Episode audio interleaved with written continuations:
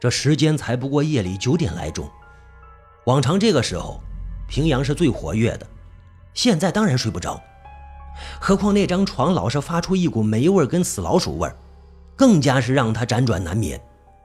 煤油灯放在靠窗的桌上，一灯如豆，在风中闪动着。帐上千奇百怪的破洞在晃动的灯光下形成各种古怪的影子。有了这些破洞，帐子形同虚设。许多飞蚊在平阳身体上留下了许多痕迹。他又痒又热，在床上是滚来滚去，滚得床架咯吱作响，仿佛就要散架了似的。如此折腾了半个多小时，他索性坐起来，坐到床前，将纸糊的窗扇给推开，屋外的凉风涌了进来，让他心头一爽。隔壁的窗口黑沉沉的，看来曾叔公平叔亮已经睡了。正这么想着呢。忽然，从另一间房里传来一阵戏曲声，是一个旦角在唱着《长生殿》。这乐曲和歌声都是尖利绵长，在这寂静的夜空中听来，让人心中油然而生一种凄惨的感觉。在平阳听来，这乐曲不但凄惨，更有几分诡异。整座村庄里，只有这栋房子里才有人。除了他刚才发出的一点声音，安静的近乎死。现在这乐曲声打破了安静，却反而更加显得寂寥、凄凉之意。他不由得对那个独自在这个荒村里居住了一生的老人产生了无限同情。于是举着油灯，顺着声音传来的方向朝前方走去。他穿过一个又一个房间。带着灯和自己的影子，在发霉的布与散着幽光的木家具之间穿行，心中总是感觉到忐忑不安。仿佛是走了很久，终于看见前面一点灯光传来，他加快脚步走了几步，一个转弯，终于看见一个大屋子。灯光与歌声正水一般从半开的房门内流泻出来。平阳走过去，正要推开门。却听见了平书亮说话的声音：“你喜欢听吗？”呃，曾叔。平阳感觉到颇为讶异，自己的脚步声并不重，怎么这个一向反应慢半拍的曾叔公，这次却如此快就发现他来了？他笑了笑，正朝前走，一阵冷风吹来。将他擎着的煤油灯吹得一阵的乱晃，他慌忙的用手护着，朝风吹来的方向望一望，却是一根生着绿锈的铜横梁悬在他所在的大屋顶上。那屋顶封闭的很严实，四面也没有开着的窗户，这阵风倒是来的古怪。平阳心中嘀咕几句，还没弄清楚是怎么回事呢，又听到了另一个声音。一个女人的声音，屋子的各个角落里响了起来。西，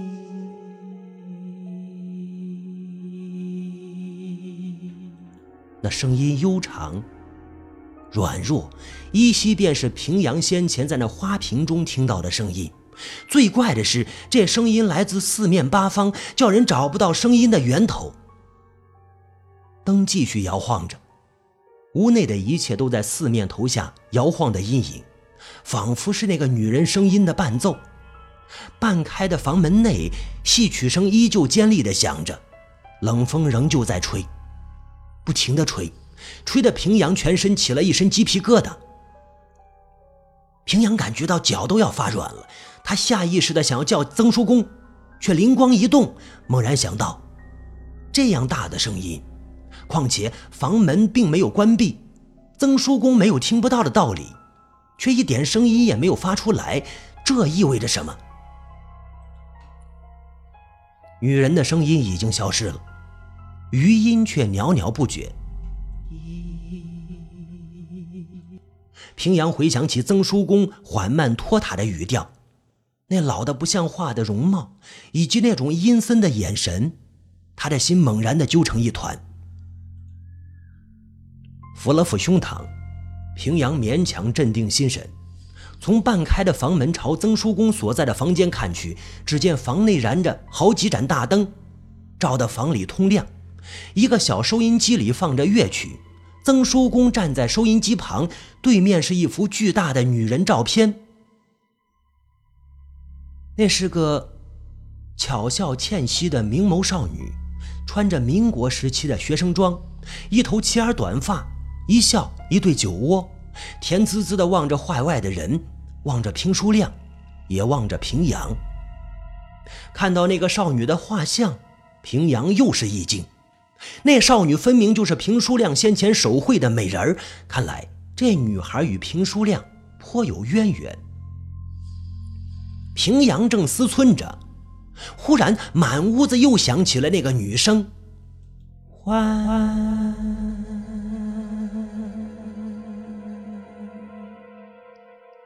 这声音突如其来，吓得平阳一佛出世，二佛升天。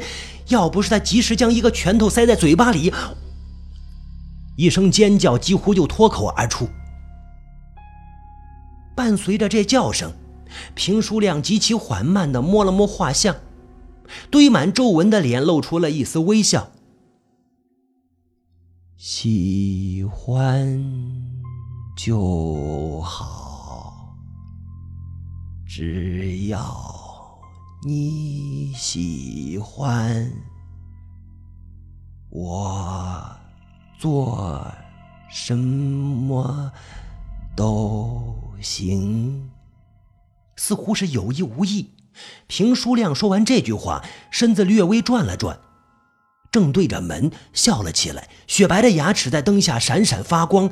平阳的衣衫已经被汗水给湿透了，一种深沉的恐惧在平阳的心底开了花。这恐惧不仅仅是因为刚才那个女人的声音，还因为……刚才平书亮抚摸那画像时，他分明看到画像中女人的眼睛里突然闪烁出一种幽幽的亮光。那的确是从眼睛里闪出的光。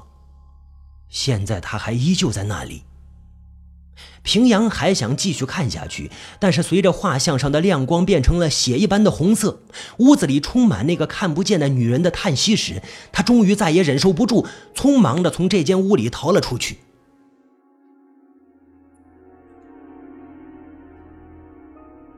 他并不知道自己逃跑时发出的声音是否被曾叔公、平叔良发觉，也没去数自己这一路上摔了多少跤。只是匆忙地奔跑着，一直跑到自己的房间，爬到那个充满霉味和潮气的床上，顾不得脱鞋，一把窜了上去，用被子蒙住了头，全身发抖，一直发抖。他现在深深的后悔来到这个鬼地方，只盼望天快点亮。他决定天一亮就立即回家，而天是那么黑。仿佛永远也不会再亮起来一般。煎熬了许久，平阳突然听见一个缓慢拖沓的脚步声朝这边走来。他的心几乎停止了跳动，第一个反应是想躲起来，四处看看，并无可躲避之处，况且也不敢躲，到处都是一片黑暗，煤油灯的光只能围住他床前的一小片地方。急得又出了一头大汗，却还是什么办法也没想出来，只好咬咬牙，躺好，闭着眼睛装睡。那脚步声终于走到了床前，平阳大气不敢出，努力维持着呼吸的平稳，微微将眼睛张开一道缝。站在床前的是曾叔公平叔亮。平书亮的脸隐没在黑暗里，看不出表情。他站立了许久，忽然伸出了一只焦枯的手，朝平阳探了过来。平阳是暗暗叫苦，全身的肌肉都绷紧了，面上却不敢露出丝毫表情，继续装睡。平书亮在平阳的脸上来回摩挲了一阵，忽然低声哭泣起来。那哭泣声缓缓的在室内流淌，既可怖又可怜。也不知哭了多久，平叔亮才渐渐的止住了哭声，擦了擦脸，低声说道：“是时候啦。”说完就转身缓缓走了出去。平阳在他身后蓦然睁大了眼睛：“是时候了，是什么时候了？”望着曾叔公平叔亮佝偻的背影，平阳感觉到事情不妙。天亮就走，绝不迟疑。平阳下定了决心。这一夜，那个女人不断的发出各种声音，有时候是叹息，有时候是哭泣，有时候又在唱歌。甚至还念了诗词，是念生死。他的声音就在平阳的房间里，在他的头顶、脚下、桌子底下，任何一个地方响起来，但是平阳却看不见他。十年生死，两茫茫。也许谁也看不见他，也许谁也看不见他。平阳这么想。他不敢将自己心里一直念着那个字给说出来，那个字就是“鬼”。当平阳醒来时，他才发觉自己睡着了。他醒来的第一个念头就是：“天亮了吗？”一念及此，他立即朝窗口望去，天仍然没有亮。天虽然没有亮，窗外却点了许多灯，照得颇为明亮。灯光之中，窗外几棵树的影子婆娑婀娜，树上的花朵红艳无比，让平阳不由赞叹了一声。赞叹之后，平阳心里掠过了一丝疑惑，似乎黄昏的时候并未见过这棵树啊。这么一想。他立即下床想看个究竟，却不小心碰到脚下的一只陶瓷盆，发出了当啷啷一响。他低头正要绕过，却又是一呆。不对，他记得先前房内并没有这么一个瓷盆。到此时，借着窗外明亮的灯光，他才渐渐的发现，房间内的一切都改变了，一切都变了。这根本就不是原来那间房。这里一切都是崭新的，飘散着香气，和先前那间老朽的房间完全不能同日而语。这种居住环境的改变，并没有给平阳带来丝毫惊喜，反而让他的汗水又冒了出来。到底发生什么事了？在这样一栋阴森的房子里，刚刚见识过那么诡异的事。却在一觉醒来之后，发现自己已经不在原来的房间里。这种事，只有在小说里才会发生。平阳没想到自己会遇上，惊悸之余，他竟然有想笑的感觉。四周的一切都是精美无比，桌椅涂着大红的油漆，地板上铺着雕花的地砖，桌子上放着文房四宝。看起来仿佛是个有钱人家少爷住的地方。平阳仔细的回想昨夜的探查，自己几乎将整栋房子都走遍了，从来不曾见过这样一间房。正当他感觉到疑惑的时候，他清楚的听见一个女人的声音从隔壁房间里传来，的确是从隔壁房间传来，而不是充满整个房间。虽然仍有回音。却少了先前那一份阴森恐怖之感。他心头紧张，赶紧朝隔壁房间走去。这是一间有两扇门的房门。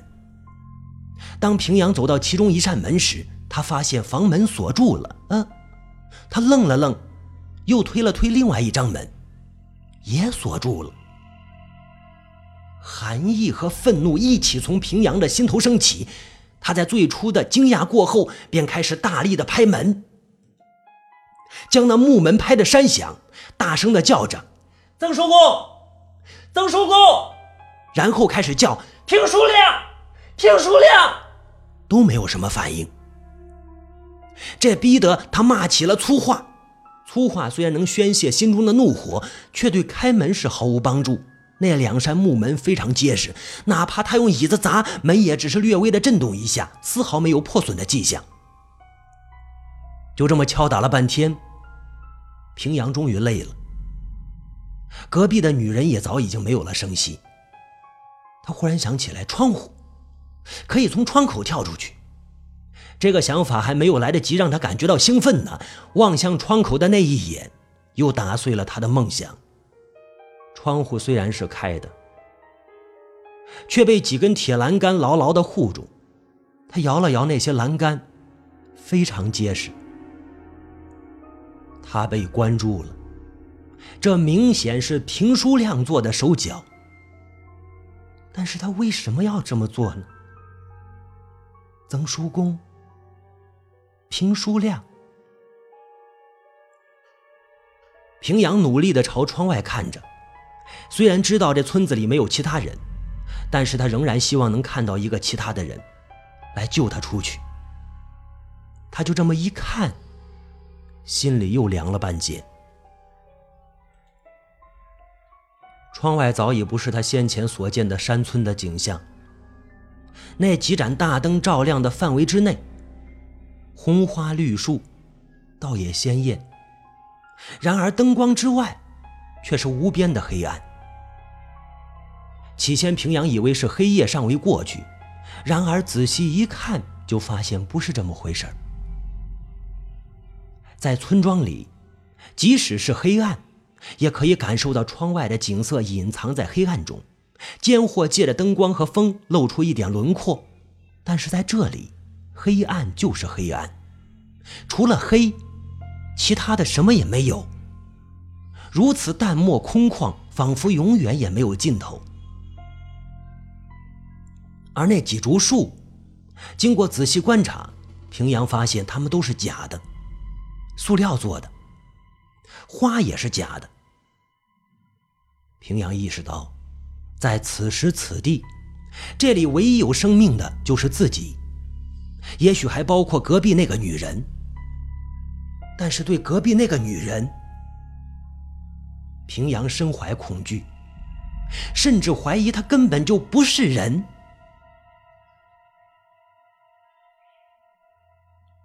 整整一上午就在愤怒与恐惧中过去了。当肚子咕咕作响时，平阳下意识的想掏出手机来看时间，却发现手机没了。嘿，这让他苦笑了一下。虽然手机没了。但是房间里一个巨大的时钟在有条不紊地运行着，发出单调的滴答声。时钟上显示的时间是六点钟，往常这个时候天应该已经亮了，但是窗外的黑暗毫无消退的迹象。往常这个时候，平阳还是熟睡未醒，此时却感觉到强烈的饥饿。他在饥饿和恐惧中又煎熬了两个小时，平叔亮忽然出现了。他在窗口默默地望着平阳，将一些食物从窗口递了进来。曾叔公，平叔亮，为什么关着我？放我出去！放我出去！平阳拍着窗棂大叫着。平叔亮叹了一口气，转身便走。平阳在他身后哀求、怒骂，甚至以死相胁，他都没有回头，以那种缓慢拖沓的步子，消失在黑暗里。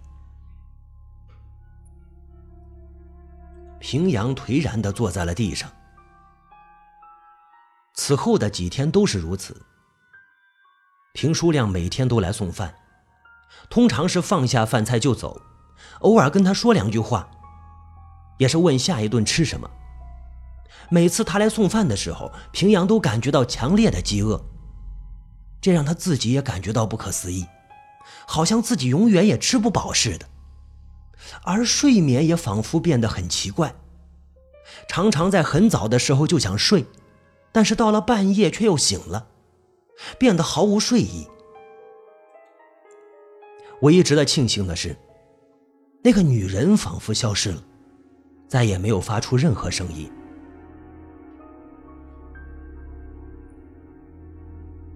这里温度很低，夏天的炎热被完全阻隔，他甚至必须穿两件衣服才能扛得住。他打开衣橱，发现里头的衣服都是民国时代的学生装，这让他皱了皱眉头。原本不想穿，可是的确难以抵抗阴冷，只好勉强穿上。穿上这身衣服，从镜子里看见自己。他有点恍惚，仿佛时间倒流了。这让他想起了年轻时代的平书亮。他留给家人为数不多的照片里，有一张正是这样的学生装。那时候他显得那么年轻。想到自己和平书亮长得如此近似，平阳就起了一身鸡皮疙瘩。这意味着自己老了以后也将变成那样一副模样。平阳不敢多想。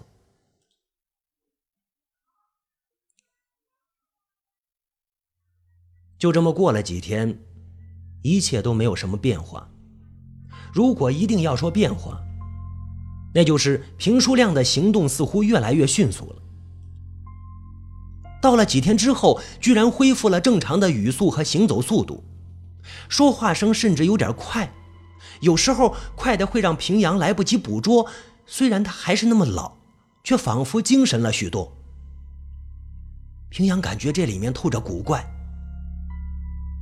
如此过了一二十天，平书亮说话的速度已经快得有点不正常了。那种语调在平阳听来简直就是鸟在叽叽喳喳的叫，几乎听不清楚在说什么。平书亮开始刻意的放慢语调来迎合平阳。看到平阳努力跟随他的速度，平书亮终于笑了。明天让你出去。”平书亮说道。“。”什什么？平书亮说的太快，平阳没听清楚。明天让你出去。平书亮又重复了一遍。嗯，平阳还没有来得及做出反应，平书亮已经飞快的走了。那迅速离去的身影，简直像是练了轻功。这情形让平阳无端的一颤。不管怎么样。能够出去总是一件好事。平阳开始望着钟，期待时间快点过去。在这个黑暗的地方啊，太阳永远也不会出来，只有靠时钟来区分白天和黑夜。时间缓慢的流逝着，它从来也不曾这样缓慢过。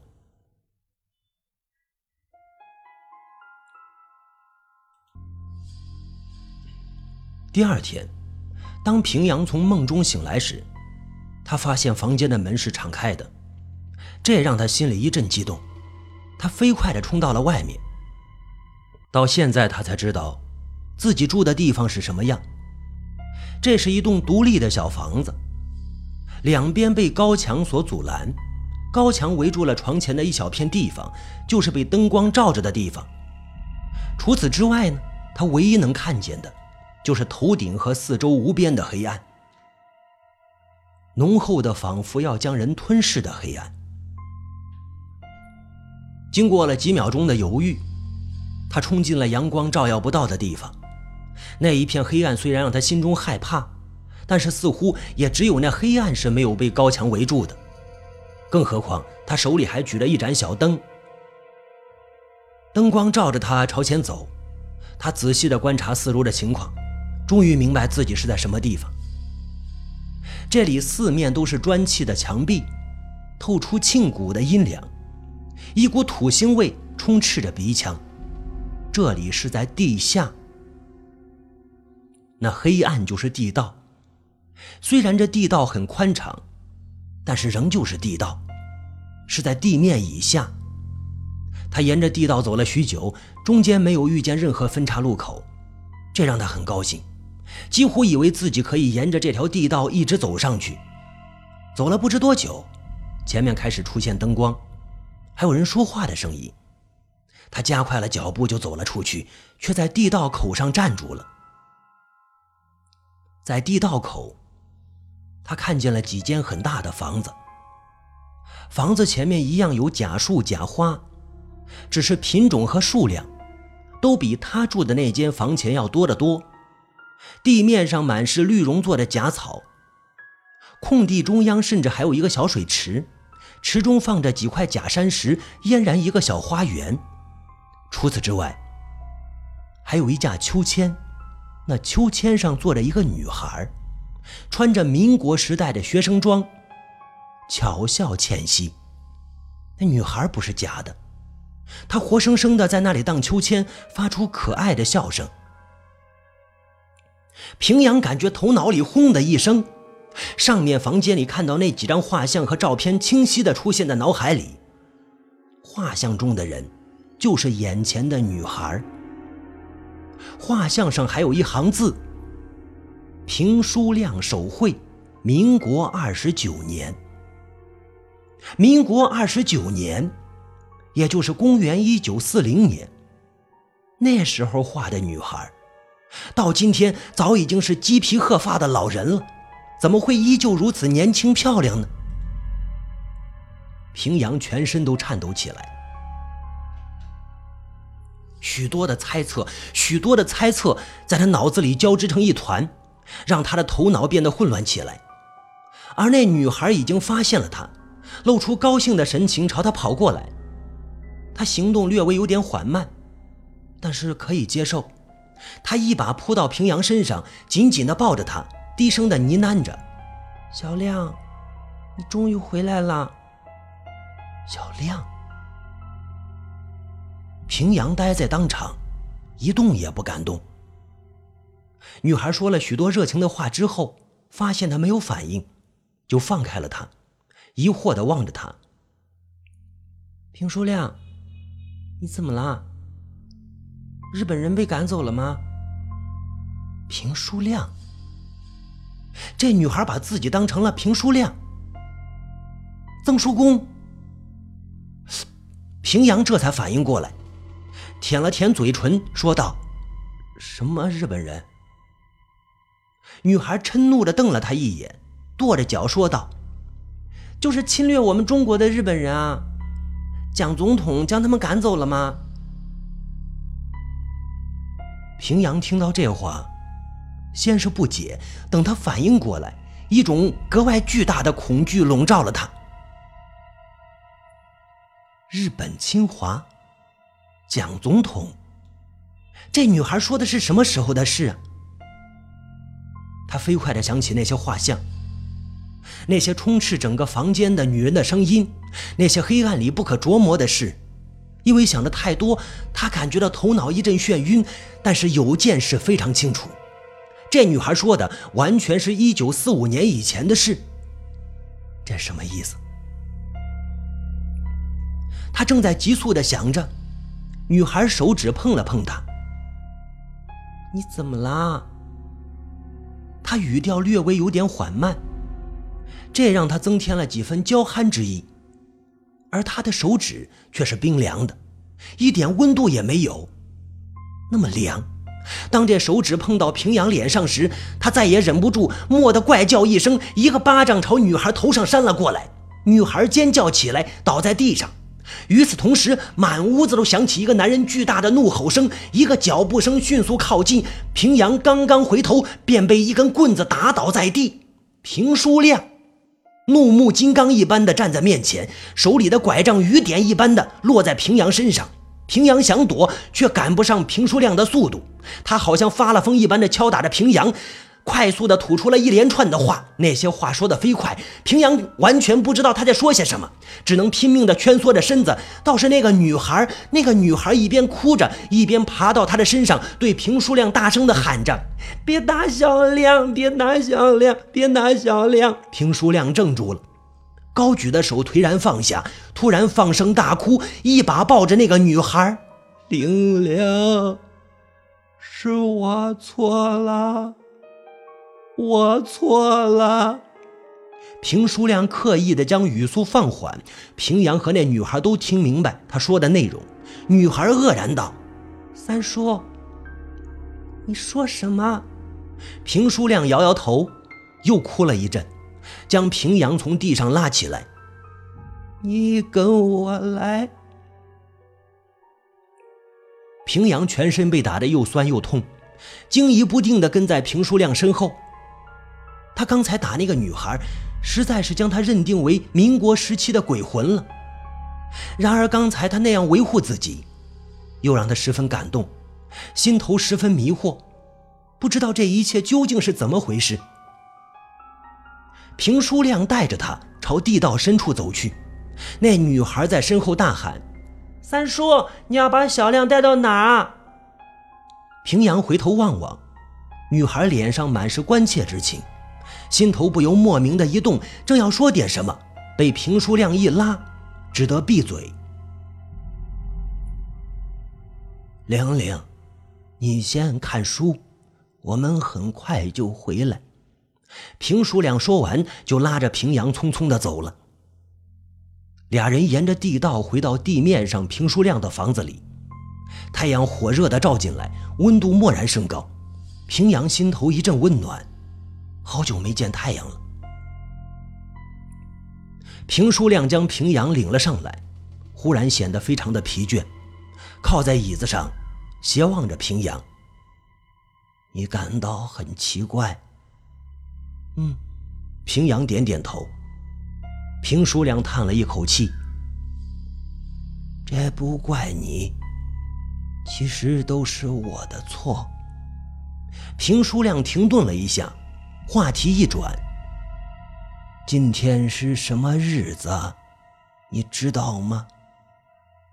平阳不明白他何以有此一问，愣愣的说道：“知道，六月十三日。”